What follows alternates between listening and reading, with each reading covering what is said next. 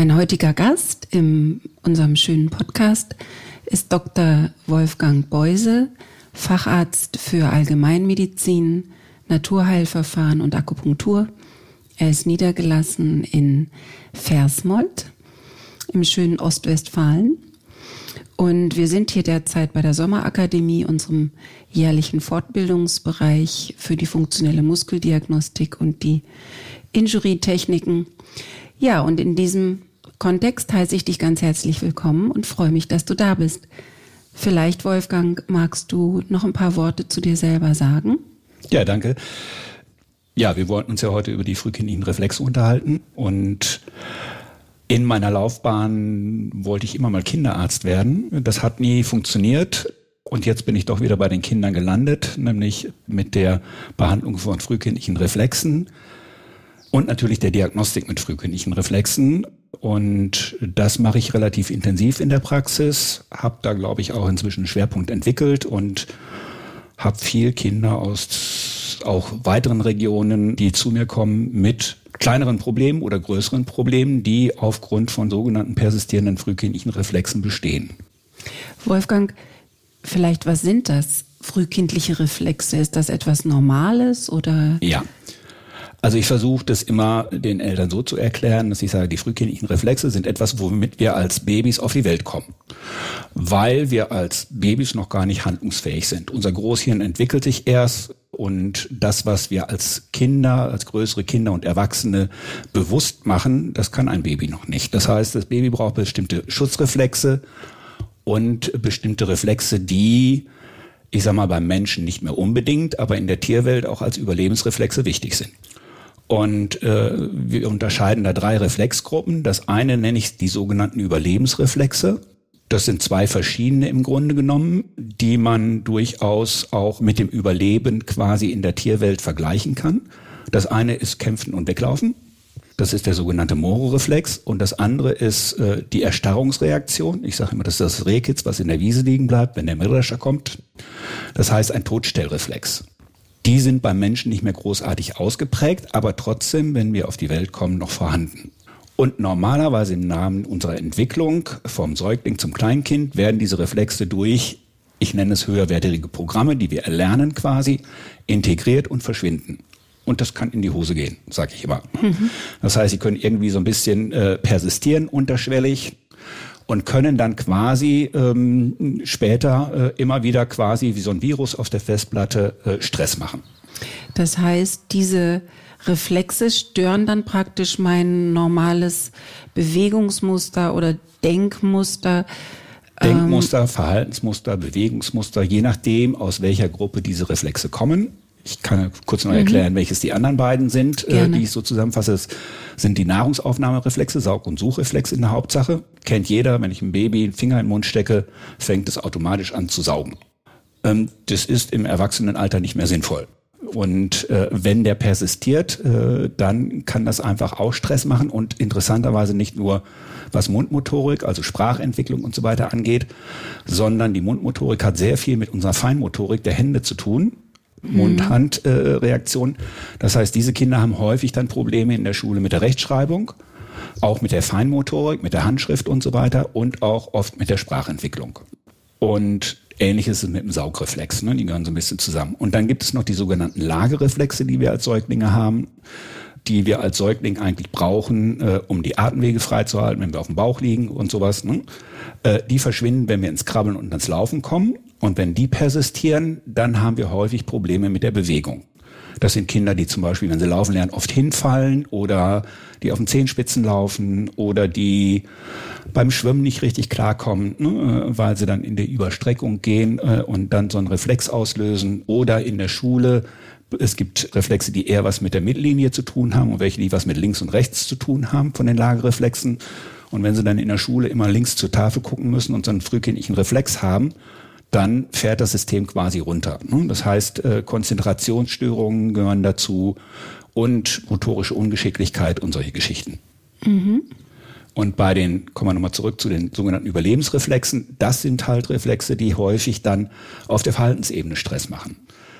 Beispiel der Angstparalysereflex, wenn die Kinder ein bisschen Stress kriegen, dann verfallen die in so ein Erstarrungsmuster. Das sind häufig Kinder, die sehr schüchtern sind, zurückhaltend, klammernd. Ne? Äh, neue Situationen sind immer was ganz Gefährliches. Und die mit dem Moro-Reflex, das sind eher die äh, in jeder Situation mal eben hier ne? äh, richtig Vollgas Dampf geben, Vollgas geben. Häufig wird dann auch falschen Diagnosen gestellt wie Hyperaktivitätssyndrom, ADHS und solche Geschichten oder ADS. Und da muss man differenzieren. Denn oft stecken da solche frühkindlichen Reflexe dahinter. Und wie differenziere ich das dann? Also gibt es Reflexe, die eigentlich von alleine wieder weggehen, weil sie eben dann durch das Bewegungsprogramm abgelöst werden. Ich bin jetzt fähig, den und den Bewegungsablauf selbstständig zu machen. Deswegen brauche ich ja diese Reflexfunktion nicht mehr. Genau, das wäre das normale Muster. Und durch Stress oder äh, auch schon Geburtsstress oder auch andere Dinge wie kleinere Unfälle, selbst Impfungen können Stress machen im System, dass diese Integration dieser Reflexe nicht hundertprozentig funktioniert. Und da kann man auch sagen, es gibt durchaus Abstufungen, ne, wo ja. es nur sehr leichte Fälle sind oder halt auch äh, dann Kinder, die sehr stark davon betroffen sind ne, und damit quasi in vielen Situationen einfach handlungsunfähig sind. Und das normale Muster ist, dass die Reflexe verschwinden. Und zwar sogar zu bestimmten Zeiten in unserer Entwicklung. Da gibt es auch Tabellen drüber. Ne? Äh, und diese Reflexe werden ja auch in der Kinderarztpraxis häufig geprüft, ob sie noch da sind oder ob sie verschwunden sind. Aber diese Prüfungen sind halt auch sehr grob ne? Äh, und die Persistenz kann auch sehr unterschwellig sein. Woran kann ich denn jetzt so als Eltern, die so ihr Kind aufwachsen sehen, erkennen, dass das vielleicht etwas ist, was mit diesen frühkindlichen Reflexen zu tun hat? Also ich sag mal, ähm, als Eltern kann ich nicht hundertprozentig sagen, mein Kind hat einen persistierenden frühkindlichen Reflex oder nicht, aber es gibt natürlich Hinweise darauf. Es gibt sogar Fragebögen äh, im Internet, wo man schauen kann und wenn mehrere Fragen da positiv beantwortet äh, werden, kann man schon mal einen Hinweis finden, dass da möglicherweise ein frühkindlicher Reflex da ist. Und auf der Verhaltensebene habe ich gerade schon erklärt, ne? also wenn mein Kind äh, übermäßig schüchtern ist, in Stresssituationen, in neuen Situationen, ähm, nicht adäquat reagiert oder ich das Gefühl habe, da reagiert mein Kind deutlich anders als andere Kinder. Zum Beispiel, wenn es in den Kindergarten kommt und es ewig dauert, bis es sich äh, da angepasst hat. Oder äh, bei jedem Arztbesuch äh, sich quasi hinter der Mutter versteckt. Ne? Äh, all das können Hinweise sein. Das muss nicht sein, aber oft ist es ein Hinweis auf so einen Angstparalysereflex oder Erstarrungsreflex. Oder Kinder, die halt sehr schnell äh, ausrasten, in der Schule sehr unruhig sind und so weiter. Das kann ein Moro-Reflex sein. Und Bewegung, alles, was im Bewegungsmuster nicht so läuft, wie es normalerweise laufen sollte. Das heißt, Fahrradfahren lernen, Schwimmen lernen und so weiter. Natürlich gibt es da Kinder, die sehr schnell sind und Kinder, die ein bisschen mehr Zeit brauchen. Ne? Äh, aber wenn das so gar nicht richtig klappen will, ne, sollte man daran denken, dass ein frühkindlicher Reflex das behindern kann. Und dann in der Schule, ich habe halt viele Kinder, die auch erst als Schulkinder zu mir kommen, weil da wird es dann auffällig, Probleme in der Rechtschreibung, im Rechnen, also die klassischen Themen ne, Dyskalkulie, Rechtschreibschwäche oder Konzentrationsstörungen, ne, äh, das alles können Hinweise auf solche frühkindlichen Reflexe sein. Mhm. Und wie wird das dann diagnostiziert, Wolfgang? Also es gibt verschiedene Methoden. Es gibt Tests, die Bewegungsmuster testen, nach Sally Goodhart, die die Erstbeschreiberin dieser frühkindlichen Reflexe äh, sind. Und wir haben in der myofaszialen Diagnostik Methoden entwickelt, wie man das auch äh, über den Muskeltest rausfinden kann, welche frühkindlichen Reflexe vorliegen. Da gibt es bestimmte Provokationsstellungen, in denen man dann sagen kann, okay, da ist so ein Reflex da. Und das geht relativ schnell. Ne? Also wenn ich frühkindliche Reflexe durchteste, das ist in einer Viertelstunde erledigt. Mhm. Das heißt, du testest praktisch die Provokation, wenn sich jemand zum Beispiel nicht gut konzentrieren kann, dass du ihm vielleicht eine Aufgabe gibst, wo er sich konzentrieren muss? Das ist der eine Aspekt, ja. Ne, äh, das ist aber noch kein Beweis dafür, dass es ein frühkindlicher Reflex ist. Aber die frühkindlichen Reflexe haben bestimmte Haltungsmuster auch. Ne, äh, mhm. Oder der Saugreflex zum Beispiel hat was mit Zungenmotorik zu tun. Und dann teste ich die Zungenmotorik äh, in einer bestimmten Körperposition. Und wenn dann Muskeln aussteigen, Testmuskeln aussteigen, ist das ein Hinweis, dass ich so einen frühkindlichen Reflex habe. Oder äh, beim Mororeflex gibt es auch Körperpositionen. Ne? Äh, der hat zwei Stufen, Flexion, Extension, ne? wo dann bestimmte Muskelgruppen aussteigen. Das gleiche gilt für die Lagereflexe. Verstehe. Das heißt, es gibt spezifische ähm, Hemmungsmuster für bestimmte Muskeln, die einen klaren Hinweis geben, dieser frühkindliche Reflex liegt vor. Mhm. Das heißt, das ist eine körperliche Untersuchung, die du mhm, machst. Genau. Und du suchst dann am Körper praktisch das ähm, Areal oder den Bereich, wie ich das verändern kann, wie ich praktisch diesen Reflex integrieren kann und dadurch wieder eine ganz andere neurologische Ansteuerung möglich ist für eben die Bewegungsabläufe, die ich machen möchte. Genau, genau. Also der erste Schritt ist die Diagnostik mhm. in bestimmten Körperpositionen, zum Beispiel Überstreckung des ganzen Körpers. Das sind häufig Kinder, die auch keine klare Haltung haben. Ne? Äh, und diese Überstreckung macht dann Stress. Und dann suche ich Reaktionszonen, das sind einerseits Akupunkturpunkte ne? mhm. und aber auch andere neurologische Reize wie Augenbewegungen oder osteopathische Behandlungstechniken, mit denen ich das quasi korrigieren kann und, äh, wie wir sagen, integrieren. Ne? Das heißt quasi ein verändertes Bewegungsmuster äh, erzeugen kann. Oder quasi diese frühkindlichen Reflexe nachträglich noch wieder in das System zu integrieren. Früher hat man gesagt löschen, aber das ist äh, Blödsinn, sondern es geht darum, die ja überschießende Reaktion dieser frühkindlichen Reflexe zu beseitigen. Das ist quasi wie ein äh, Feuermelder, der zu früh angeht. Mhm. Das heißt, ich entschärfe den. Ich entschärfe den, genau. Oder stelle mhm. den wieder auf Normalmaß. Mhm. Hm? Denn zum Beispiel der Kampf- und Fluchtreflex kann ja durchaus auch beim Erwachsenen in maximalen Bedrohungssituationen noch aktiviert werden. Was dann auch durchaus sinnvoll ist. Aber nicht, wenn der Lehrer mal einmal ein bisschen schimpft. Genau. Oder die Mama. Ne? Mhm. Und wenn du diese Reflexe integriert hast, mhm. bleibt das so? Oder können die wiederkommen nochmal unter bestimmten, nochmal neuen Stressoren? Ja, also oft bleibt es so und oft sind die Behandlungseffekte auch sehr schnell, hm, äh, dass ich auch Feedback von den Eltern kriege, alles wunderbar, super. Ab und zu braucht es eine zweite Behandlung. Und je länger es stabil bleibt, desto mehr kann man sagen, es wird auch so bleiben. Und es kann auch nochmal reaktiviert werden in Stresssituationen. Das können Unfälle sein, das können auch neue Lebenssituationen sein, Schulwechsel zum Beispiel. Sage ich den Eltern aber auch, wenn sie das Gefühl haben, da passt wieder was nicht, kommen sie nochmal. Mhm. Und die Eltern merken das sehr schnell, die Kinder übrigens häufig auch. Also es gibt Kinder, die sagen, äh, Papa, ich muss noch mal oder Mama, ich muss noch mal zu Dr. Beuse. Ich glaube, mein Reflex ist wieder da. Ja, das äh, kenne ich auch, dass äh, die Wahrnehmung der Kinder sehr sensibel ist ja, und dass sie ja. sehr gut merken, äh, da könnte ich noch mal eine Unterstützung gebrauchen. Braucht es immer diese ärztliche oder therapeutische Unterstützung oder gibt es etwas, was mh, das Kind oder der Mensch eben auch, geht ja auch bei Erwachsenen, dass eben die Reflexe wieder aufgetreten sind nach Ereignissen? Gibt es etwas, was ich selber machen hm. kann?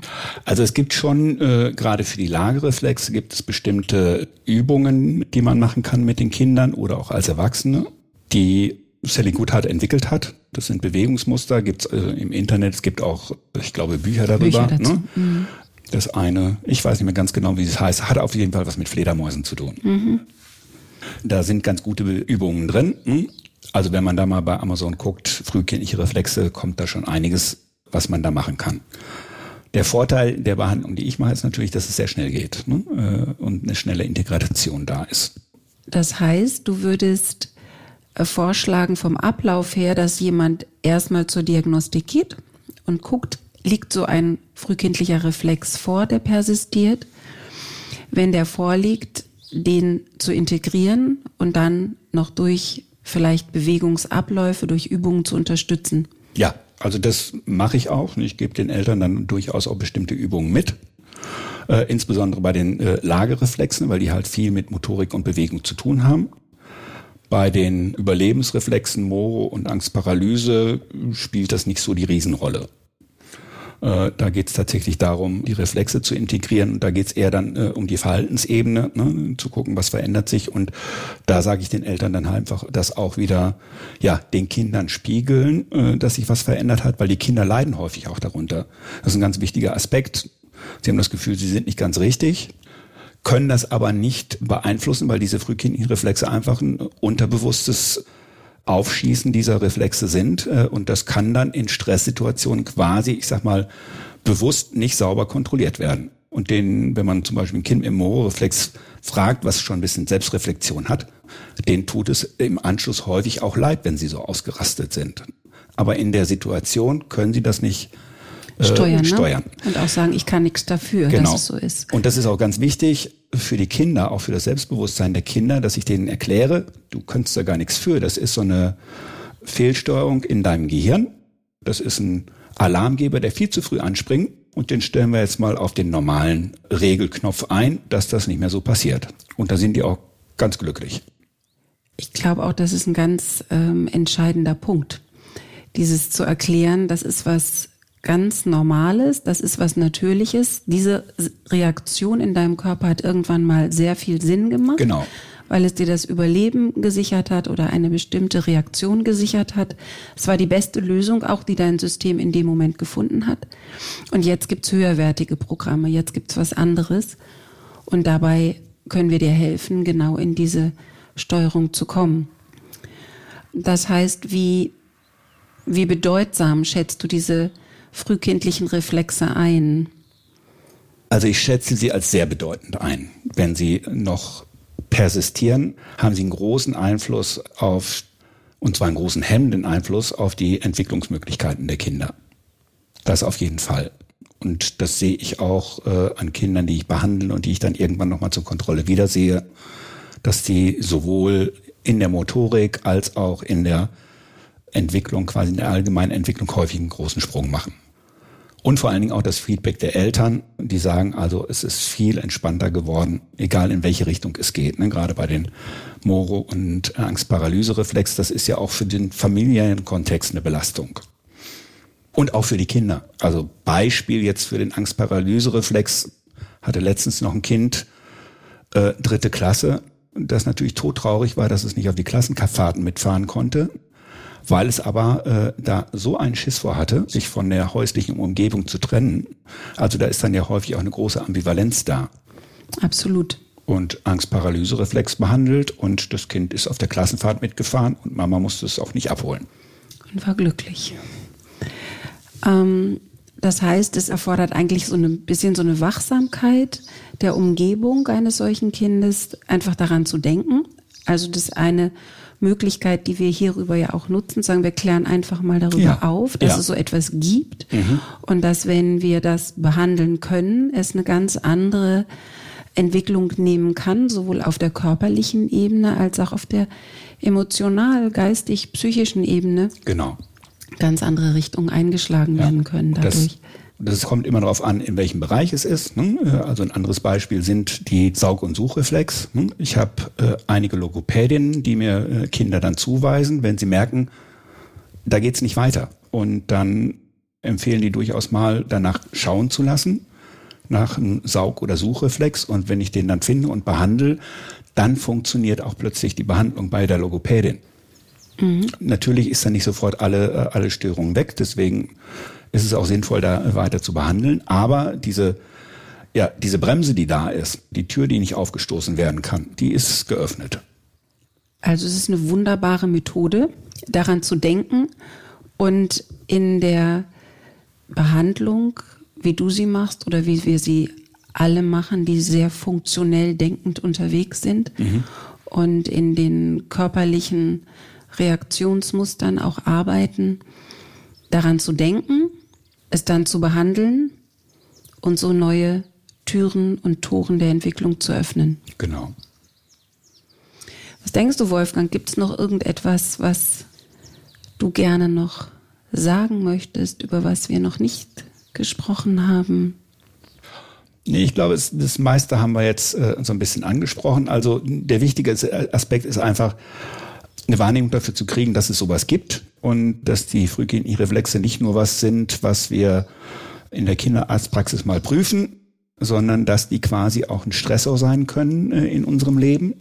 Und nicht nur bei Kindern übrigens, bei Erwachsenen auch. Also zum Beispiel Angststörungen bei Erwachsenen können durchaus mit so einem Angstparalysereflex zusammenhängen. Das heißt, das ist auch etwas, was ganz lange, lange, lange schon zurückliegen kann Ja. Und noch ins Erwachsenenalter hineinreicht.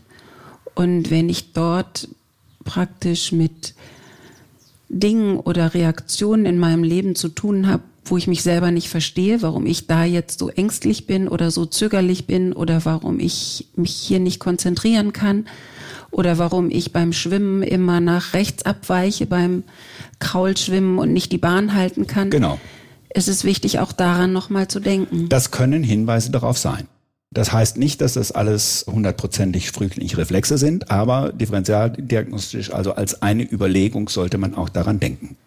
Zumal, wenn es sich so leicht integrieren lässt, wie Ja, du sagst, ja. durch Möglichkeiten von bestimmten Körperübungen, dann unterstützend durch Akupunkturpunkte oder osteopathischen Techniken. Ja. Es ist also kein, kein operativer Eingriff, Nein, sondern nein, es ist etwas, nein. Was es ist eine, eine funktionelle Behandlung, sage ich mal. Schön. Ich denke, das gibt vielen ja auch nochmal einen Anstoß und äh, Hoffnung. Dann danke ich dir ganz herzlich, Wolfgang, für dieses Gespräch. Ja, ich danke, dass ich da ein bisschen drüber erzählen durfte, weil das ist mir durchaus ein Anliegen, weil äh, vielen Kindern damit einfach geholfen werden kann. Ein gutes Schlusswort. Danke, Wolfgang. Bitte.